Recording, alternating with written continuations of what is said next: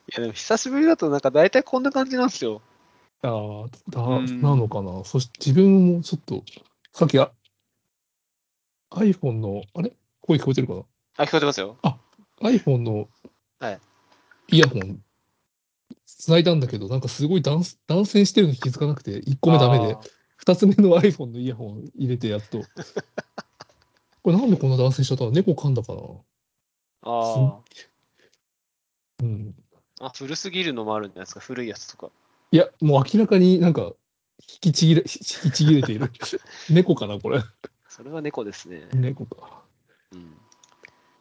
まあ、スカイプでやるのって、うん。なんかやっぱみんなスカイプ使ってないんですよね、あんまり。だから、スカイプの設定とかで結構手間取るケースあって。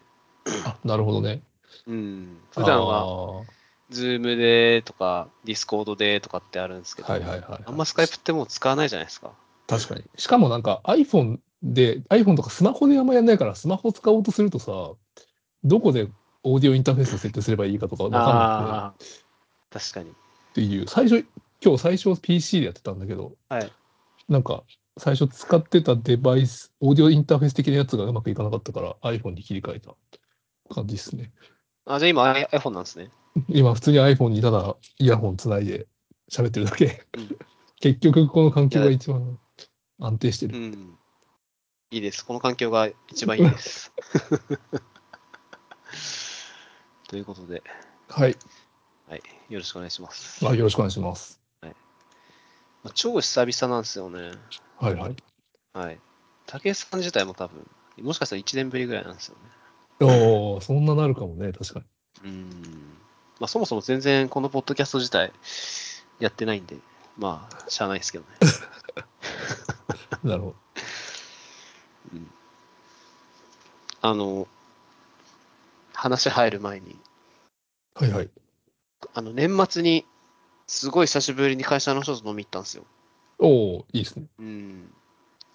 まあ、コロナだいぶ、まあ、明けたというか、話題もなくなってきたんで、飲み行ったんですけど、今度、竹内さんもぜひ行きましょうよ。ああ、よかったらぜひ。うん。今、どの辺なんですか多分、すご今い、遠いっすよね、うん自分と。遠いね、台東区の方なんで。ああ、でも台東区なんですね。自分は中野区なんで、ああ、まあじゃあ、なんか工夫すれば割と近い。うん秋葉秋葉原とか行きやす秋い。葉ぐらいですかね。秋葉うんお茶の水あたりがいいかもしれないですね。中央線、地方総線武、線あたりか。うん。うんいいっすね。ぜひ。ぜひ。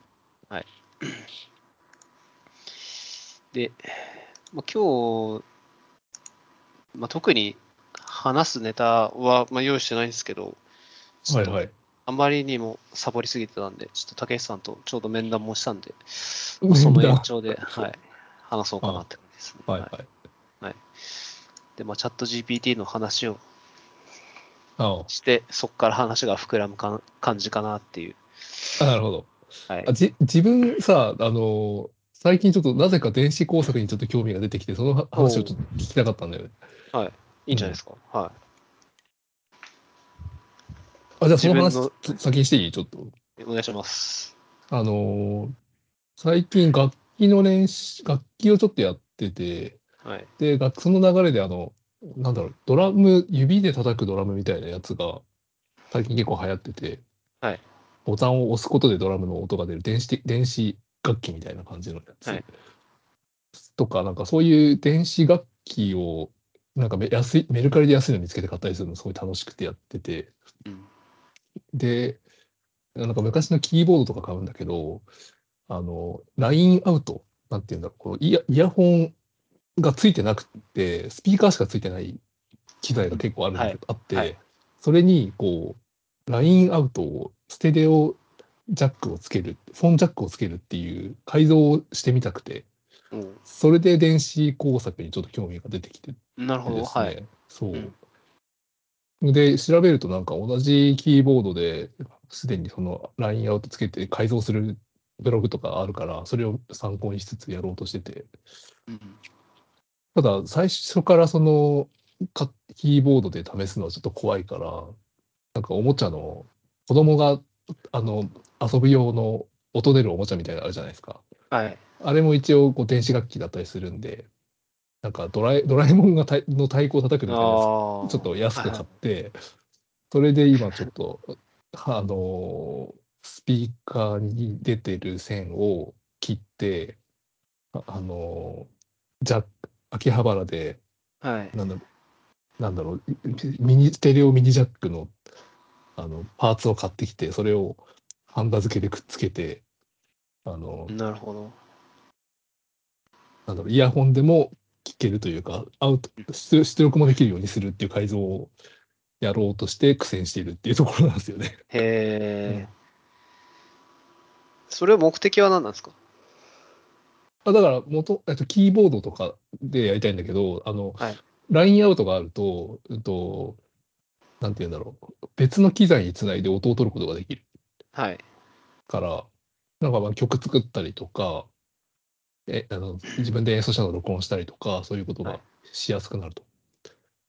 アウトえあはれなでい、すうん、キーボードって言ってるのは、うんパソコンのキーボードじゃなくて、あ、そうそうそうそう、あの音楽キーボードですね、はい鍵鍵盤のキーボーはド。いなんかラインアウトついてるキーボードって、もともとある気がするんですけど、それじゃダメなんですかあ、いや、あーなんかラインアウトついてるキーボードって結構鍵盤でかくて、あの、邪魔なんですよね。へえ、ミニキーボードみたいな、すごい可愛いカシオの昔のやつがあって、それを買ったんですけど、はいはいはい。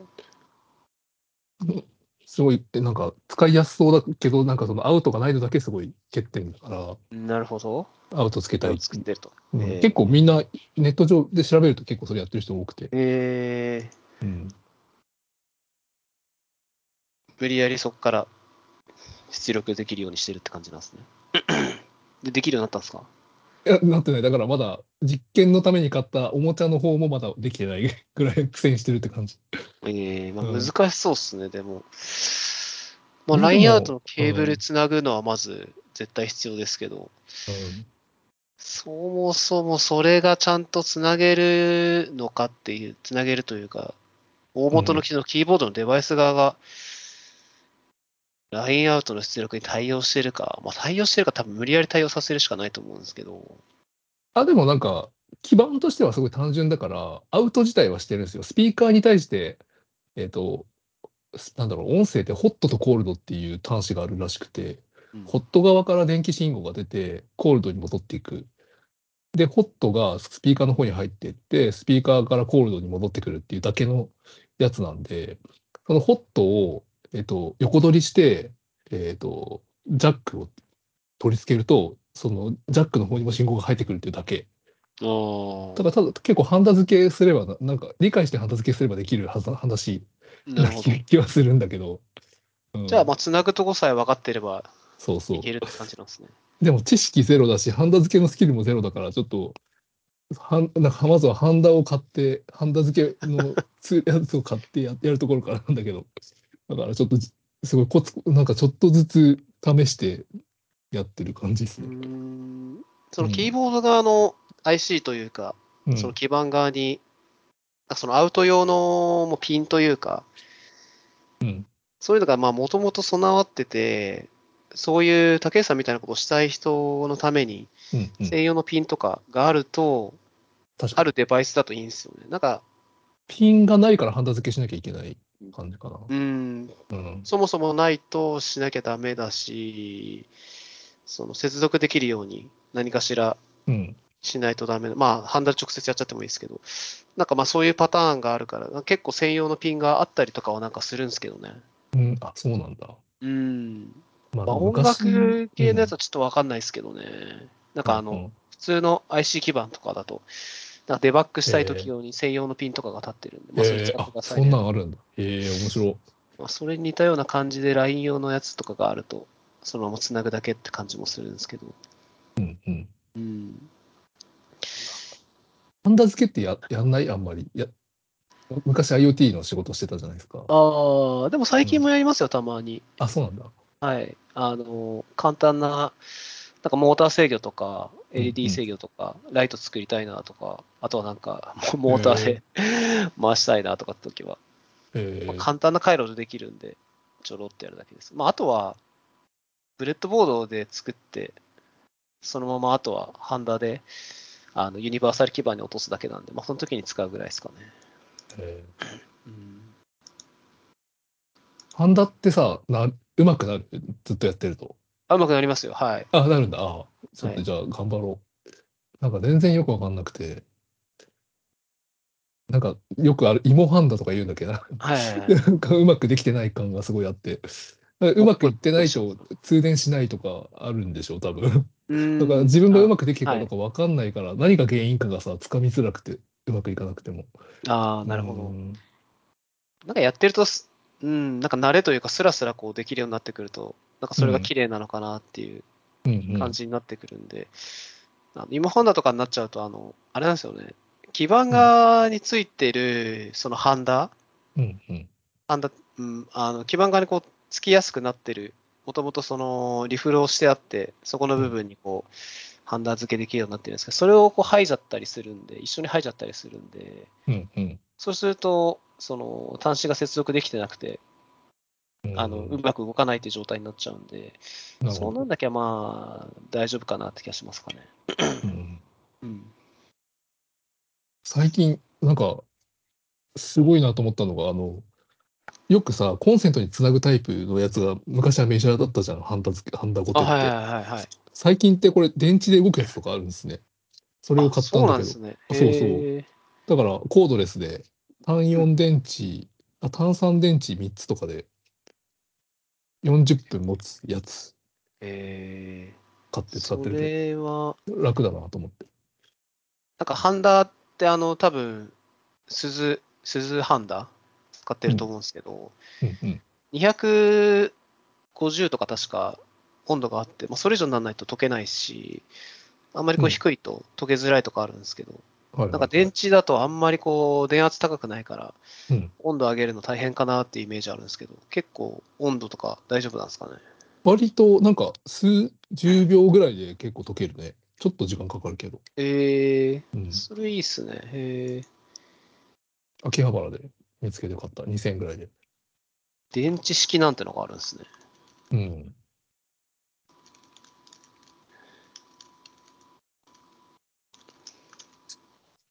おおー、結構ありますね。2000円ぐらいで買えますね、確かに。そうそう。は発行も出してる。自分使ってるのが発行っていう会社のハンダコテ使ってるんですけど、あ優先式なんですけど。あ、そんな会社があるんだ、いろいろ。そんな全然わかんなかったけど。なんかいいやつとかは温度調整とかもできるんで、ああ、だよね。はいはいはうい。ん、すごいいいんですよね。へえ、でもこれいいっすね。無線でできるのいいっすね。うん。線気にしなくていいんで。ちゃんと小手先も変えられるのかな、これは。もう変えられそうか。変えられるっぽかったね、自分うのやつ。ーん。あ、小手先ってこれ洗った方がいいんだよね。そそんなのよくわかってないんだけど。スポンジとか。ああーえっと、基本は、あのー温めるじゃないですか。うんうん。温めて、使う前に、もともとついてるやつを取って、で、ハンダごてする、ハンダで付けするじゃないですか。うんうん。で、その後は、洗っちゃダメです。あ、そうなんだ。あの、保管しておくときに、小手先にハンダがついてないとうん、小手先がどんどんどんどん酸化してっちゃって、あの、錆びちゃっへてえ溶。けなくなっちゃうんですよ。あ、そうなんだ。あ、じゃあ、正しい状態なのか、今。なんか先っちょにちょっとついちゃってるけど。ああ、それが正しい状態ですね。 そう使うときに溶かして、新しいの古いつけるハンダを。はいはい。えーあ、そうなんだ。そうしないと、次使うときになんか、きれいなんかそう、使った後にきれいにしたいなと思って、こう、ハンダ取っちゃううんとすぐ錆びちゃうんで。へえ。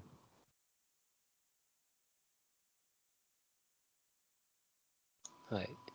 いいですね、電子工作。はい。ちょっと、あの、頑張って、何らかの成果を出そうと思ってるんで、 進捗が出たらまた報告します。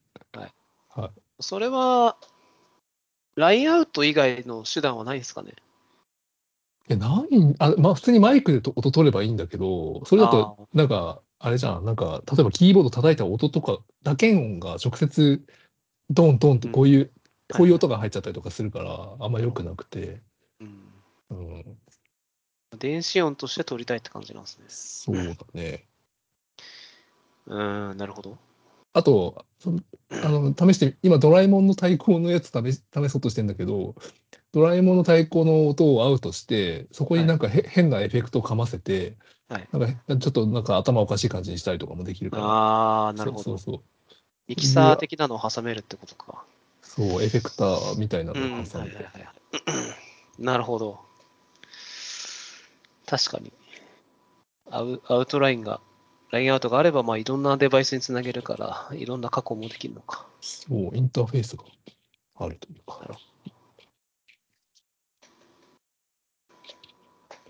USB とか、うん、まあ、そっか。オーディオ機器側が基本的にラインアウトだから、あんま USB とかないですよね、多分。なんかもう90年代に作られたデバイスとかだから、USB っていう概念がそもそもななかったりとかするん だよね。なるほど。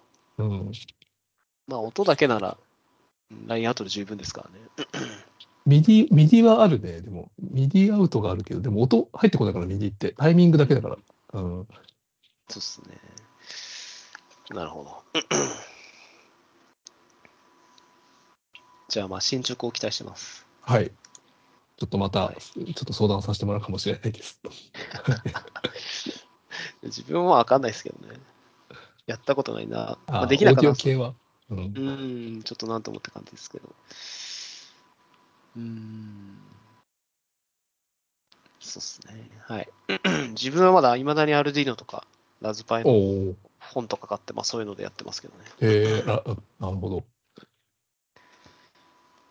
まあ、うーん、あり、あり、ありふれてるというか、まあ、あいなんか多少 IC 使って、LED 制御したりとか、モーター制御をなんか、あの、モータードライバー使ったりとか、まあ、そんな感じのやつでやってるんですけど、結局、ラズパイは Python だし、うんアルディーナ C で書いてるだけなんで、まあ、結局なんかソフトウェア返すみたいな感じになっちゃってますけどね。あんまりこう、ハーハード側で頑張ってもらうっていうのはやっぱり難しいんで、むずいよね。うーん、あささっきの流れでさ、自分メルカリで、ああのさなんか全く意味わかんないんだけど、ビデオテープで動画を見たいと思い始めてて、今。いあのアナログブームなんで、ビデオテープを買って、その昔のビデオデッキで動画を見ようと思って、はあ、メルカリでジャンクのビデオデッキを買ったんだけど、はい動作確認してませんって書いてああって、これ動くんじゃないかなと思って買ったらダメダメで。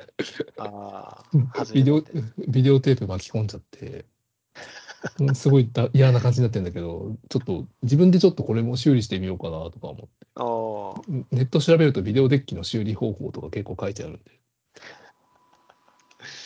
ビデオテープってあれっすね、あの VHS っすよね。あ、そうそう、VHS。へえあんなのまだあるんですね。まああるか。まあ、滅びつつある文化なんだけど、うーん。あの VHS にさらにちっちゃいやつあるじゃないですか。入れて変換して VHS で再生するやつとか。まあ、わかんないけど、あるんだ。よかった。あるんですよ。なんだ、へえなんて言うんだっけな、あれ忘れちゃいましたけど。昔はそこあれで、自分もなんか、あの、テレビの録画して、で、それへでえ、なんかもう一回アニメ見直すとかやってましたね。おお、触って VH VHS 世代か。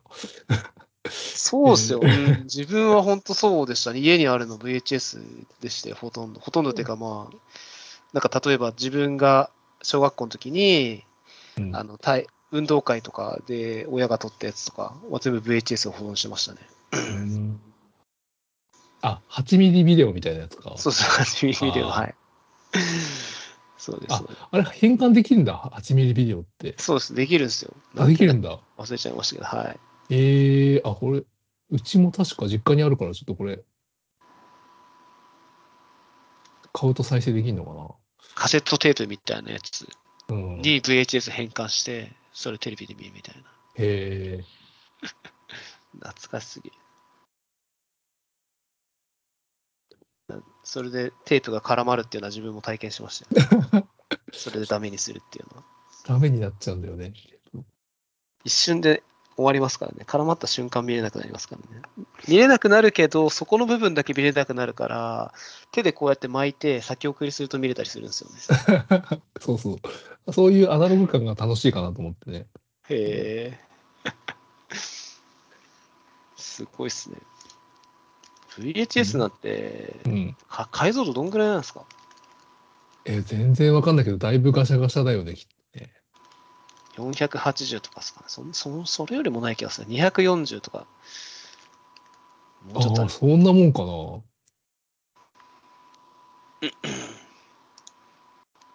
うん、あ644、180。 640、180って書いてるな。そんまあなもんだか。からうん、今の普通のテレビの半分とかそれ以下なんで。なるほどね。 16型のテレビとかで見るといいんじゃないですか。昔のテレビそれぐらいですもんね、ブラウン管と か。12とか16ぐらいなんで。確かに。 32とかで見たらとんでもないことになりますけどね。普通にでも、う仕事してるモニターで見ようとし思ってたけど、だいぶじゃあ、画像がちっちゃく、しょぼく見えちゃうかもしれない。うん、まあそれを楽しむんじゃないですか。 ゲジゲジなのを楽しむ。ゲジゲジだし、なんかまあノイズとかも含めて、かな。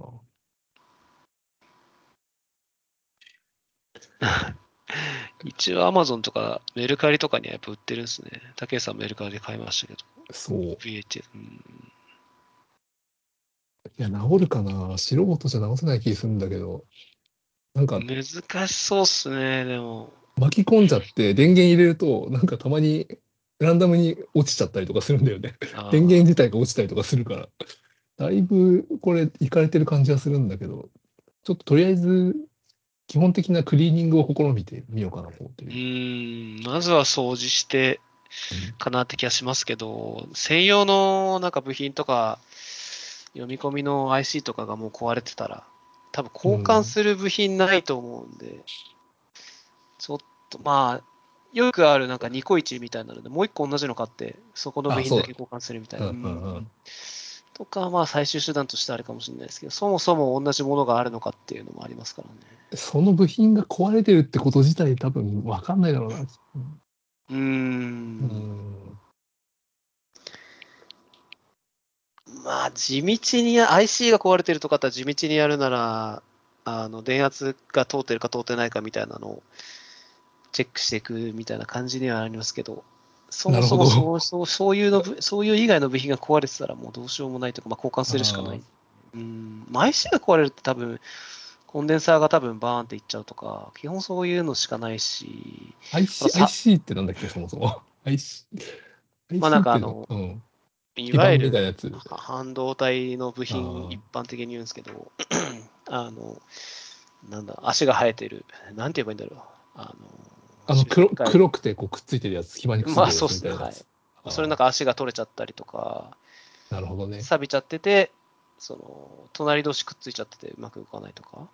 えうんあとまあ、よくあるのはコンデンサーが爆発しちゃうとかがよくあるんで、えーそういうのはあコンデンサー変えればいいんですけど、うん、コンデンサーとかは、同じタイプの、同じ容量のやつコンデンサー買えばいいだけなんで、ーうんうん、それは全然買いが効くんですけど、IC とかはもうプログラム入っちゃったりするんで、それ買えるのはだいぶ、まあ、同じ型の IC 売ってなくはないんで、まだ製造していれば買えるんですけど、でもまあ、取り付けるのが結構大変なんで。そううん大変そう。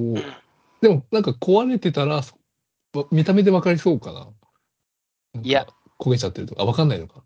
うん、コンデンサーぐらいだと思いますあがんま厳しいね分かるとしたら、うん、なるほど。かなり大変な気がしますかね。じゃあちょっと一番い今いのはや度っ、ぱうん。 2個1で取り替えるのがいい気がしますけどね。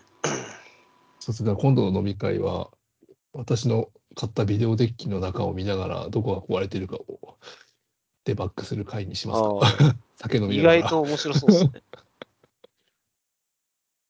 VHS 意外意外と面白い。VHS 飲み会。直せたら結構感動しそうっすよね。直せると楽しいんだよね。あの、自分、別のやつでなんか、ちょっとしたきあの音楽機材みたいなの買ったけど、なんか、電池がすごい、電池ボックスが液漏れしちゃってて、ああ、はいはい。あ の、なんだっけ、なんか水酸化なんとかみたいな粉がめっちゃくっついてる状態になっちゃって て、はいそのせいで全然通電しなくなっちゃってたんだけど、はいそれを無水エタノール買ってきて、ああ、はめいはい。綿棒で全部きれいにしたら通電するようになってちゃんと動くようになって、うんおゴミから一気にちゃんと使える機材になったとう思って、ん。うんそれすごい嬉しかった。サビとかそういうのはもうエタノールで一発っすよ。そうだね。うんエタノールかなり、ビデオデッキも結構エタノールで消毒、あの、 クリーニングしろって書いてあったんで、うんはい、このめ大量に余ってるこのエタノールを使って消毒してみようかなと思 って。便利、便利っすよね。僕も持ってますけど。なんか持ってる壊れたなと思ったら端子ソールで磨いたりするんで。えー、あ、なるほど。うん。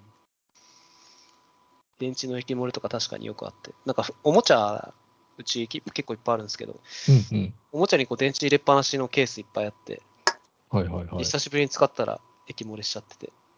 あ、最近でもあるんだ、やっぱり。うんあの、あのー昔のおもちゃも結構買うんですよ。昔のおもちゃっていうか、なんかその、プリキュアって知ってますあ、はいはいはい。はい。子供用の、あのー女子アニメのやつなんですけど、まあ、それで昔のそのプリキュアのおもちゃとか買うと、その、電池が備え付けであって、うんで、その電池を使ってば、電池がすふすごい古くてうん、すぐダメになっちゃうんですよ。で、液漏れとかしちゃうんで、そういう電池はいはい使ってたパターンとかの時に、液漏れしちゃってたりするんで、そういう時には磨いたりしますかね。なるほどね。あの、見たこ、見たことない色の パナソニックとか、富士通とかじゃない電池が入ってることあるもんね。うわ、どこのやつなんだろうみ たいな。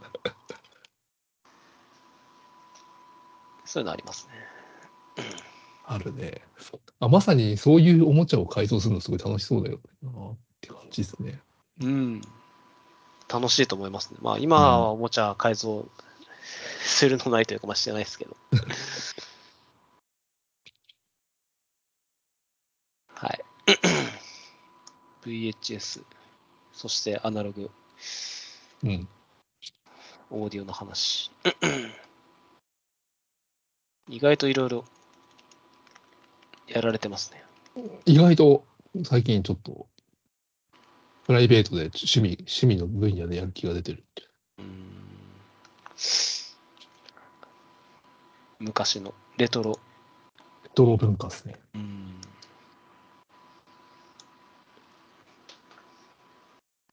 はい。じゃあ、チャット GPT の話。うん一応話しておきますか。はいはい。話題になってるんで。話題になってるし。一番ちょろっと面談の時に話しました けどね。あの、どういう使い方してるかみたいな。うんうん。まあ、まあ、自分は、やっぱやっぱり、まあうんまあ、いろんなこと調べますけどね。なんか最近のニュースの動向はどうなのとか、うんうん。うん、なんか、なんだかな、あれ、チャット GPT って全部チャットの履歴残るじゃないですか。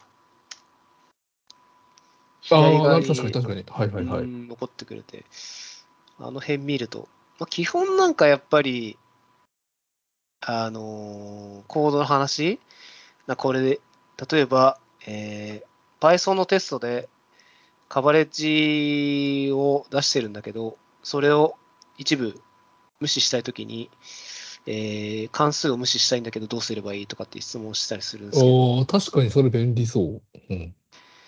まあなんかそういう系の質問を、まあグググれば出るんだけど、まあググって出すよりかはなんか直接聞いちゃった方が、ググるキーワードを自分で考えるよりかは、まあなんか聞いた方がいいやつとかはまあ聞いてるんですけど、なるほどねあとはなんか、えっ、と、ゲームの話とか、うんうん最近これクリアできないんだけど、どうやればクリアできるかなとか、うんうん聞くんですけど、あのー、ソシャゲのゲーム、うんの僕、ドラゴンクエストオークっていうドラクエのゲームやってるんですけど、まはいはい。あこれで倒せない敵があったんで、これどうやって倒せばいいのって聞くんですけど、うん。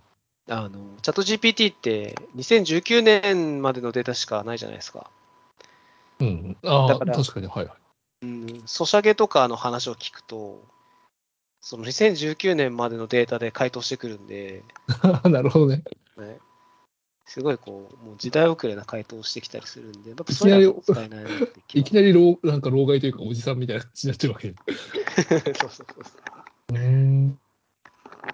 とかはまあ聞いたりする。あとは、 きまあ、なんかあの、チャット GPT で答えられないの結構多いじゃないですか。うんうん。あの例えば自分相談したのは、将来的に金利がどうなるのって質問したんですけど、ここれは回答できませんみたいなのが来るんですよね。将来の動向とかっていうのは、あの回答できないっていうのが来るんで、倫理的なかことところから制限されてるやつってこと。そうですね、はい。あ ー競馬の予想とかもできないんですよね。うんだからまあ、なんかやっぱり AI とかって、そういう活用するじゃないですか、未来予測みたいなの。うんうん、そういうのしたいなっていうのはあったんですけど、やってくんないんで、そういうのにはやっぱ使えないかなって気がしますかね。なるほど。うん、今ある疑問に対する答えだけ返ってくるだけって感じなの、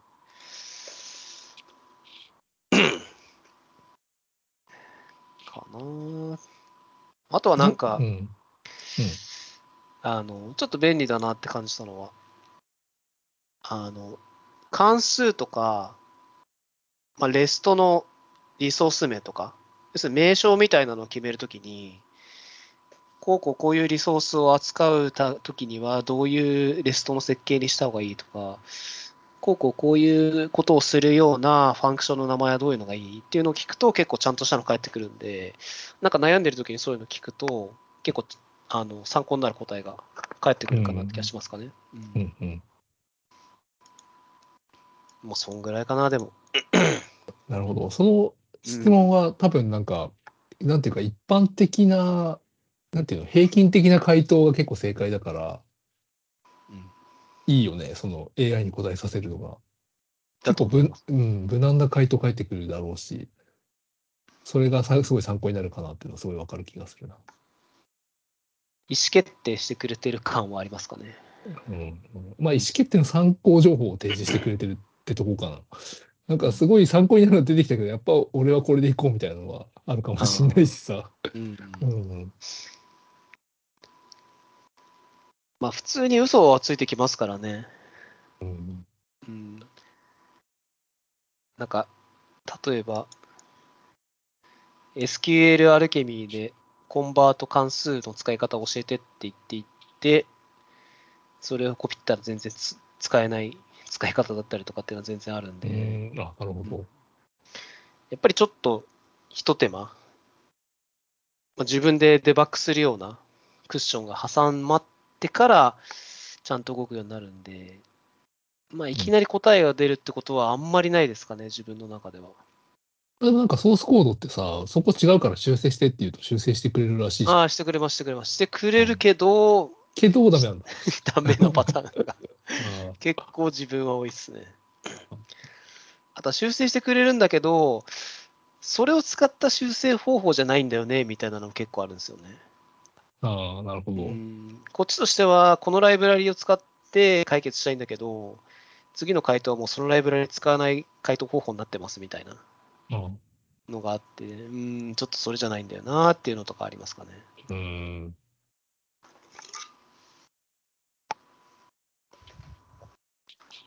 まあ、あくまでもまだ、うん、ヒント、道しるべ的な感じの使い方かなって感じはしますかね。なるほどね。うん、それこそあれじゃないですか。うん。アンパンマンのキーボードのアウトラインの付け方教えてればいいんじゃないですか。おおやってみようかな。たそっか、聞いてみるというか、じゃあちょっと AI と会話しながらやってみるか、このうん、サーキットペインティング的な改造を。やってくれるんじゃないですかね。どうなんだろう。でもなんなか、んか、うん。一般的な回答しか返ってこなさそうな気もしますけど、具体的なのってあんま来ないケースあるじゃないですか。うん。なんかうん、そうだよね。なんかお茶を濁したような、そうそうさ3つぐらいの選択肢を提示してくることが多いかな。最後にこう公式のドキュメントを見てくださいとかうん書いてあって。いや、その公式のドキュメントの内容を教えてほしいんだけどって いう。そこまでは教えてくれないっていう。でも今話しながら思ったけどさ、あの、その AI 登場以前から結構 Siri とか Alexa とか、まあ、o k Google とか、はいお、なんか言ってる。あ、Alexa 止めて。Alexa 止めて。あ、止まった。すいません。 大丈夫です。あるあるですか、それ。このさ、え、なんか AI じゃないけど、この、ね、スマートスピーカーと会話するっていう訴状がある人は、なんか、チャット GPT もこう、うまく使いこなせるというか、うん。なんか、親和性を持って、いろいろ試すことができるんじゃないかなと思思ったりとかするかあな。ーうん。かもしれないですね。うん。もともと使ってる人は確かに、いそろうんなそ使う。い方みたいなの分かってそうですね。うん。なんか、コンピューター、AI っぽいものとの会話の仕方がちょっと慣れてるというか。はいはいはい。うん。使い方分かんない人はもう分かんないですもんね。何すればいいのかっていうの。うん。なんかその、本当にただ会話するみたいな、こんにちはっつって、こんにちは会話。 そうだね。でも、それ、コンピューター必要としてない人な気がするけど。うん。だから、そのチャット GPT が便利だからって言って、みんなが助かるわけじゃなくて、やっぱり使い方を知ってて、うんまあ AI と共存するじゃないですけど、そういうノウハウうん。使い方を知ってる人っていうのは多分、すごい強力なツールとしてうんうん一生に歩んでいけるんだろうなって気がするんですけど、全くそういうのに、ね、なんだろう、ルーツがないというか、関わりがない人っていうのは、使わないし、使ってもわかんないし、そううだねーん、なんじゃこりゃって感じな気はするかな。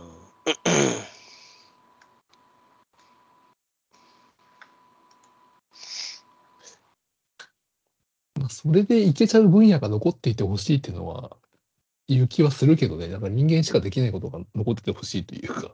うん、まあ逆に、まう、うんん、 AI になんか感情が芽生えるとかそういうことがあるのかもしれないけど。いや、あるんじゃないですかねう。ん、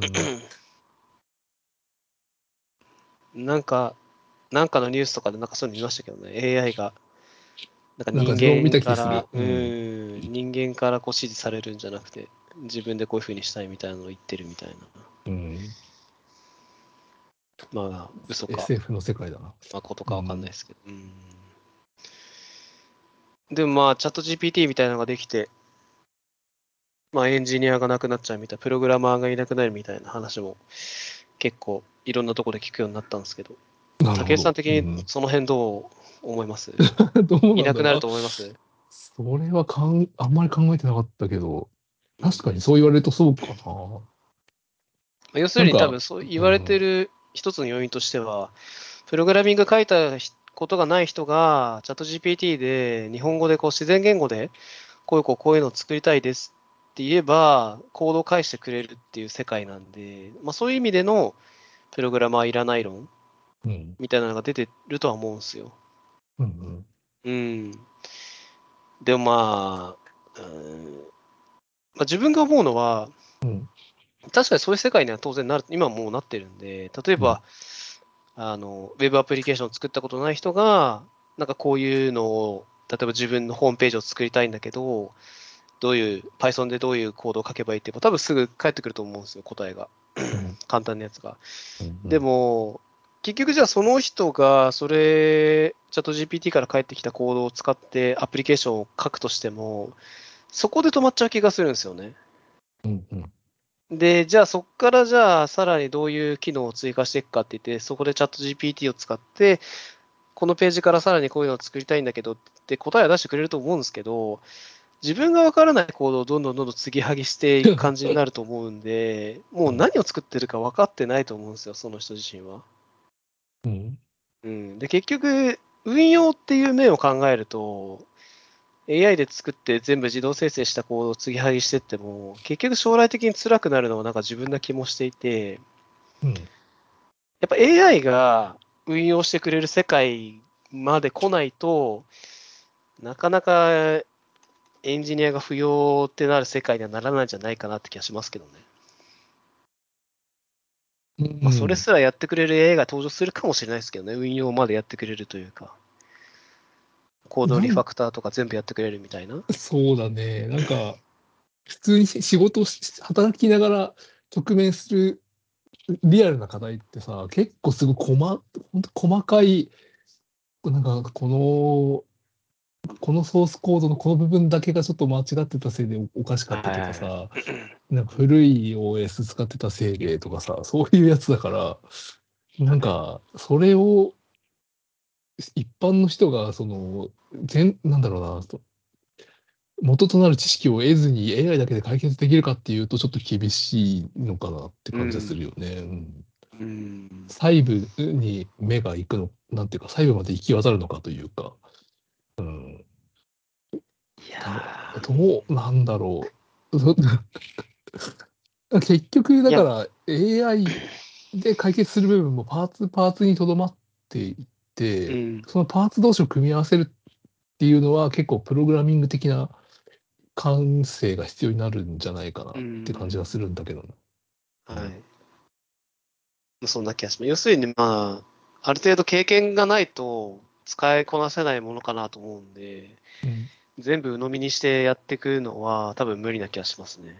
うんうん無理だし、まあさっき言ったみたいに、たけしさんおっしゃったみたいに、なんかその、問題になっている部分が、どういう観点で問題になっているのかっていうのが、経験がないと分かんない部分もあると思うんで、うんその、チャット GPT になんかこれが動かないんだけどなんでかなっていう時に返してくる答えって、多分ストレートな答えはないと思ってて、なんか考えられる、なんだろう、項目として以下がありますみたいなの返ってきて、うん結局そこから自分で調べたりしないといけなくなっちゃうんで、 まあ、やっぱりなかなか難しいか、え、このチャット GPT だけで全部プログラマーの仕事が補えるかっていうと、多分それはないかなって気がしますかね。うんうんうん。まあ、なんだろう。別に自分を保身して、 あの、チャット GPT に仕事が奪われるのが怖いからそういうのを言ってるわけじゃなくて、まあ経験的にそんな感じはします。まあ、もっと賢くなったらわかんないですけどね。そうだね。うん、本当に全部、リアルタイムで自分たちが作ってる行動を全部把握して、インフラも全部把握して、で、うんここが障害起きそうだとか、ここはバグがありますっていうのを全部検知してくれるようなものが出て くる可能性はゼロじゃないんで、まあ、そしたら本当にもう自分たちいらないなって気がしますけどね。そうっすね。あと、まあ自分はマネージャーやってるから結構、なんていうか、政政治的 というか、しゃんなんだろう、いろんな人との関わりみたいなのも結構あるから、はいそういうものも含めて結構動いていくじゃないですか、その社会というか。はい。そういうものはそこまで AI で代替されていくのかはすごい気になるけどね。うんうーん。なんか、すごい賢い映画で AI ができたら、その、いろんなし、そう、その、社内の重要はいなキーパーソンの人たちの感情とか、どう、性格とかまでインプットして、うん彼はこういうふうに言ったら、なんかこう動いてくれるとか、そういうことまで分かっていて、うんやってくれる、なんか本当にね、三国志の孔明みたいな感じのあー AI が生まれるのかなとかちょっと思ったりするけどね。うんまあ学習させられる程度のデータ量があれば、ね自分のコピーみたいなのを作れることはな、作れるのは作れると 思う。ううんんそれのまあデータを作ったりするのは大変かもしれないですけど、できなくはないと思いますけどね。だよね。うん。それこそ AI に意思決定求めるみたいなのができるかもしれない。あの、なんかり、臨機を通すの全部 AI にやらせるとかね。うん、そうそうそうできると思いますけどね。まあ、チャット GPT 自体はいわゆるまあ汎用 AI なんで、いろんな人が、その、なんだろうな、使えるというか、まあ、公開されているデータに対する答えなんで、そうなんですけど、まあ、会社の中とかになってくると、まあ、話は別なんで、まあ、そういう専用 AI みたいなのを作る必要は当然あるかもしれないですけどね。うんうん、まあ、今言った例はちょっと、社内、社内政治はあんま良くないんで、あの、社内で、社内全体で最適化される AI があるのが正しい気がするけうど、ん、まあ確かに。でも国、国同士とかになるとね、どうしても戦争っていうものがあったりとかするから、うんなんか情報戦になったりとか、そのどどれだけ賢い AI 作れるかみたいな話になっちゃいそうだよね、きっとね。うん。ありそうっすね、でも。うん次どういうふうに攻めたらいいみたいな。まさに SF の世界ですな、そうなうると。ん。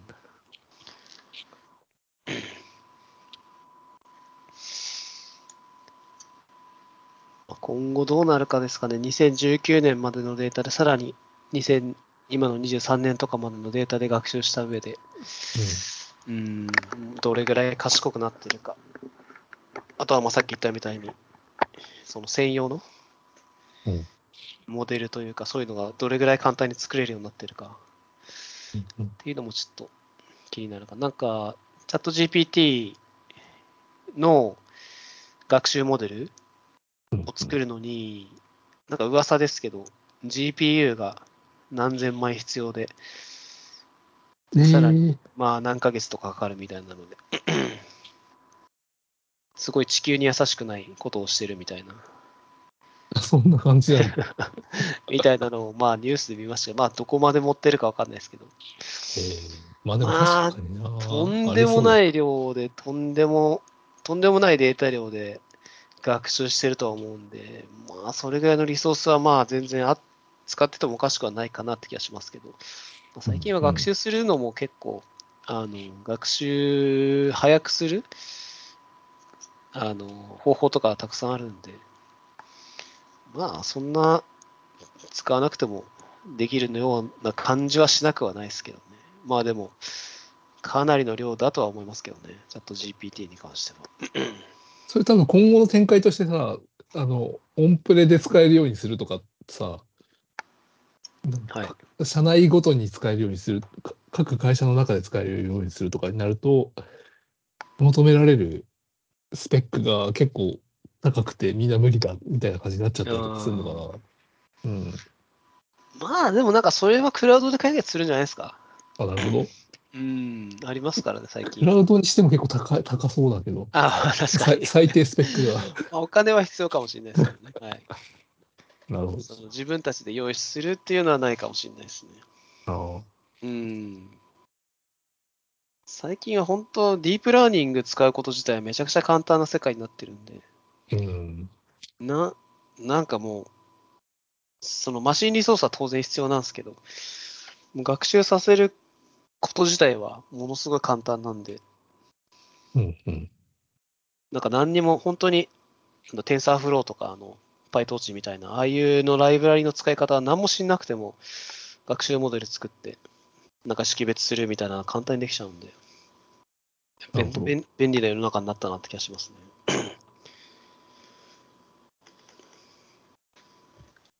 画像を識別するとか、あのディープフェイクみたいなやつとかもそうですけどね。ああ、なるほど。ほんと簡単に作れますね。簡単なんだ。試したことがな いけど。うん、かなり、かなり簡単ですよ。えびえっそくうなんりするだ。ぐらい簡単です。はい。なんか本当に、この、この人の顔を識別するものを作りたいですときに、もうインプットするのは YouTube の動画とかでいいんですもん。えそうすると勝手に学習して、学習とか、初めにこう顔を分析するんですけど、その顔を分析した結果もこう一覧で出してくれて、例えばその一つの動画の中に、必ずしもその人だけが映ってるわけじゃないじゃないですか。えうんうん。そうするとその人以外の顔もこう出てきてくれて、で自分が学習させたいのは、例えばこの A さんだとしたら、A さんの画像だけ選べばいいんですよ。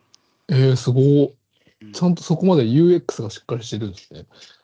しかも、便利なことに、なんかソート機能があって、うん顔でソートすると、その似たような人から上から順番に出してくれるんですよ、バーってええすごだから何も困らずに、そのせんがあの学習させるデータを渡せるんで、ええ本当簡単にできるようになっちゃう。でもうそれで内部的にもうディープラーニングで学習してて やってくれるんで、精度もめちゃくちゃ高いんで、何にも考えなくていいですね。パラメーターとか何も考えなくていいんで。恐ろしい世界ですね。すごそう。え、それって顔認証とかに使う感じなんですかね。自分がやってるのは、うんそのディープフェイクのアプリを使ってるんですけど、うん。まあ、内部的にはあの、あのディープラーニングなんですけど、顔をこう入れ替える。のあるじゃないですか。よくニュースのああ、はいはいはい。あの、あーよくある、あ、面白いアプリみたいなやつと かで。面白いアプリみたいな。本当はこの人が言ってないんだけど、この人に言わせたかのようにうん。ニュースを喋らせるみたいなのあるあるんですけど、まあそれのアプリ使ってるんですけど、えで、顔を認識して、この顔とこの顔を入れ替えるのに、まあ、動画とか画像をもう適当にトラッカーも取るとすると、もうなんか学習してくれるみたいな。ただ、ー、うーん。自分 Mac でやってるんですけど、うん。 そのもうすごい古い Mac で、しかも GPU もオンボードなんで、もう時間は途方もなくかかりますね。モデル作るのに。1日以上かかりますね。あ、そんなんなんだ。なるほど。で、なんかそれが、めんどくさいというか、もう1日とか2日かかってまでモデル作るのめんどくさいからっていうので、やっぱそういうサービスがあるんですよ。クラウドサービスとか。うん、で、それが、だいたい3ドルから10ドルぐらい。え1個のそのフェイク動画を作るのに、3ドルから10ドルぐらいでできるんで、まあ、その量量量力、そのローカルで1日とか2日かけてやるよりかは、クラウドで数時間でできる。で、3ドルぐらい払えばできるんで。ー、っていう、ややっぱサービスもあるんで、そんな文化があるんだ。フェイク動画、フェイク動画で検索するといいの。ディープフェイク。ディープフェイク、ディープフェイク、まあ、ツールとか、えウェブツールとかでググるといっぱい出ますよ。で、まあ、そのウェブでやってお金払うか、ローカルインストールしてローカルでやるかみたいな二択があって、ー、えーうんディープフェイク以外もいっぱいありますけどね。なるほうん、まあ、チャット GPT とかは普通にあの自然言語の学習なんで、まあ、そういうデータ作ってやってる感じですけどね。ど。うん自然言語応答モデルデータとか、ああいうのいっぱい学習させてやってるんですけど、うんまあ、そういうのもあのあるんで、ツールとかであるんで、ボットとか、 チャットボット作るのに、こういう学習データ入れればもうできますみたいなのもあるんで、ほんと簡単に作れちゃいますね。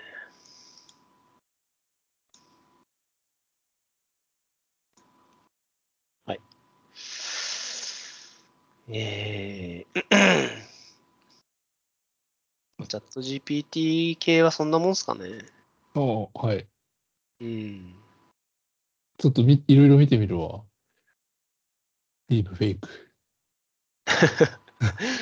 ディープフェイク、うんツールがすごいいっぱいあるんで。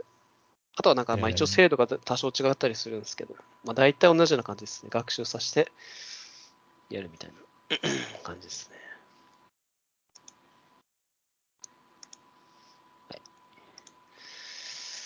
まあ1時間、ご1時間50分ぐらいか。おうなんだかんだで結構話したか。うん。はい。まあ久しぶりですけど、久しぶりですけど、やっぱり、もううん1時間以上話すのは大変ですね、結構。ネタがうんネタというかもう体力的にきついっ すね。体力的に。なるほど。これちなみにエピソード60なんですよ。おお、結構いってるね。そうなんですよ。なんだかんだで60まで来たんで、100ぐらいいけっかなって気しますするんですよね。 ちなみに開始したのは2018年ですけどね。えそんな前だっけ2018年懐かしい4月はい。5年前に最初開始して。最初相談さ五年間やっていいですかねって相談された頃が懐かしいな。うん、本当ですよね。よう続いてるなって気がしますけど。最近そのあのき音楽というか楽器使って音楽作ってみるのとかにも興味あるんではい。あのこのタイミングでまさかのこのポッドキャストのテーマソングをせテーマジングルっていうのジングルを作,、作ったりとかしてみたいなとちょっと思ってるんだよね。ああ、じゃあお願いします。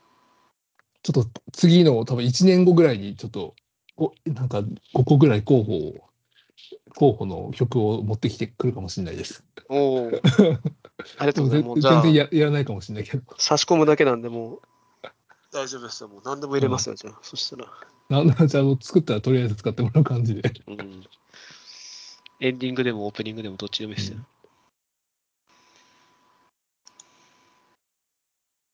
ちなみにどういう感じがいいとかありますかそうっすね。まあでもやっぱりき聴いてる人がこう楽しい感じがいいと思うんで、やっぱポップな感じがいいんじゃないですか、あね。ポップな感じ。うん一番抽象的なやつだね、それ。なんかこう悲壮感漂うようなホラーチックなやつよりかは、こう始まっていきなり楽しい感じの方があいいなんるじほゃなどいでねす。かね。うんじゃあちょっと意識して考えてみますアニソン、アニソンっぽいのがいいんじゃないですか、やっぱり。アニソンか。ちょっと初音ミクやってみたいなとちょっと思ってるんだよね。ああ。うん。初音ミクの音声は流しても大丈夫かな、多分。うん大丈夫じゃないのあれって。大丈夫だと思います。自作,、大丈夫だよね自作だったら大丈夫、はい。初音ミクっていくらするんだろうちょっとや、無駄に1万ぐらいで買ってみよう買か。うん。中古とかあんのかな 中古ないかな中古ないんじゃないですか。ないか。初音ミクに中古の概念はあるのか1万7000円ぐらいか。な。うんそうで高すいな。ね。初音ミクはいまだにいるんですね。え、そこれを、これを買ったとして何ができるんだろう全くよく分かってないけど。普通の音声 TLS みたいなじゃんじゃなくて、お音程をつけて喋らせることができるってことなのかななんじゃないえ、普通にあの、なんていうんですかうん。デスクトップ、あ、DAW みたいな。そうさ、あれみたいな感じで、なんか音を付け足していくというか、ドラムの音みたいなので、あーとかいいとか。あの自分でもあまりそのパソコンで音楽作るってのやってなくて、デバイスああ、ぶ物理のハードウェア買ってるから、どうやって組み合わせるのかよく分かってないんですよね。なるほど。うん。確かに、それだとちょっとイメージ湧かないかもしれないですね。スネミクこれ買って使うかなちょっと微妙だな。 なんかおじ、おじさん版の初音ミクとかいないのかな もう ちょっともうちょっと渋い系のやつがいいんだけど。あ、で、それ調べたらなんか、あなんか、あボーカロイドって日本だけの文化っぽいっすよね。なんか海外あそうなんですかのおじさんっぽいやつとかあるのかなと思ったら全然なくて。うん。日本文化っぽいんですよね、ボーカロイド。えなんでなんだろう。歌ぐらい人間が歌った方がいいんじゃねって思ってんのかな、みんな。世界的には。ー、いや、なんだかんだあるんじゃないですかなんかやってそうなイメージもあるけどな。どうなんだろう。ボーカロイドで検索しても日本の情報しか引っかかんないですね。うーん。高いっすね、でもとにかく。高い。まあ1万、2万ぐらいか。 1万、2万。えなんだかんだ言って楽器の練習しててもやっぱり結局ボーカルが入んないとちょっと盛り上がらないっていうのがあるんでね。試確しかてに。みたいのはあるんですよね。まあ、じゅ あとは自分で歌うかですよね。自分で歌う。あ、でもなんか、新生かまってちゃんとかは、あの、男性のボーカルがオクターブ上げて女性っぽい声にして歌ったりとかしてるから、そういうのだったらありかもしれない。自分がボカロになるみたいな。うんうんうん。自分のボーカルですか。音音痴なボカロにしかなんない気するけど。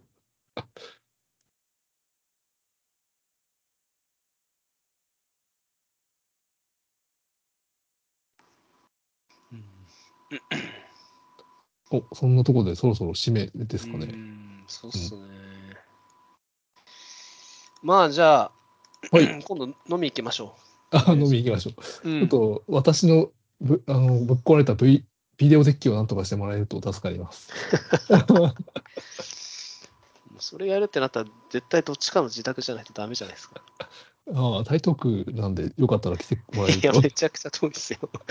めちゃくちゃではないですけど、ちょっと遠いですねえ、。じゃあ持ってけばいい。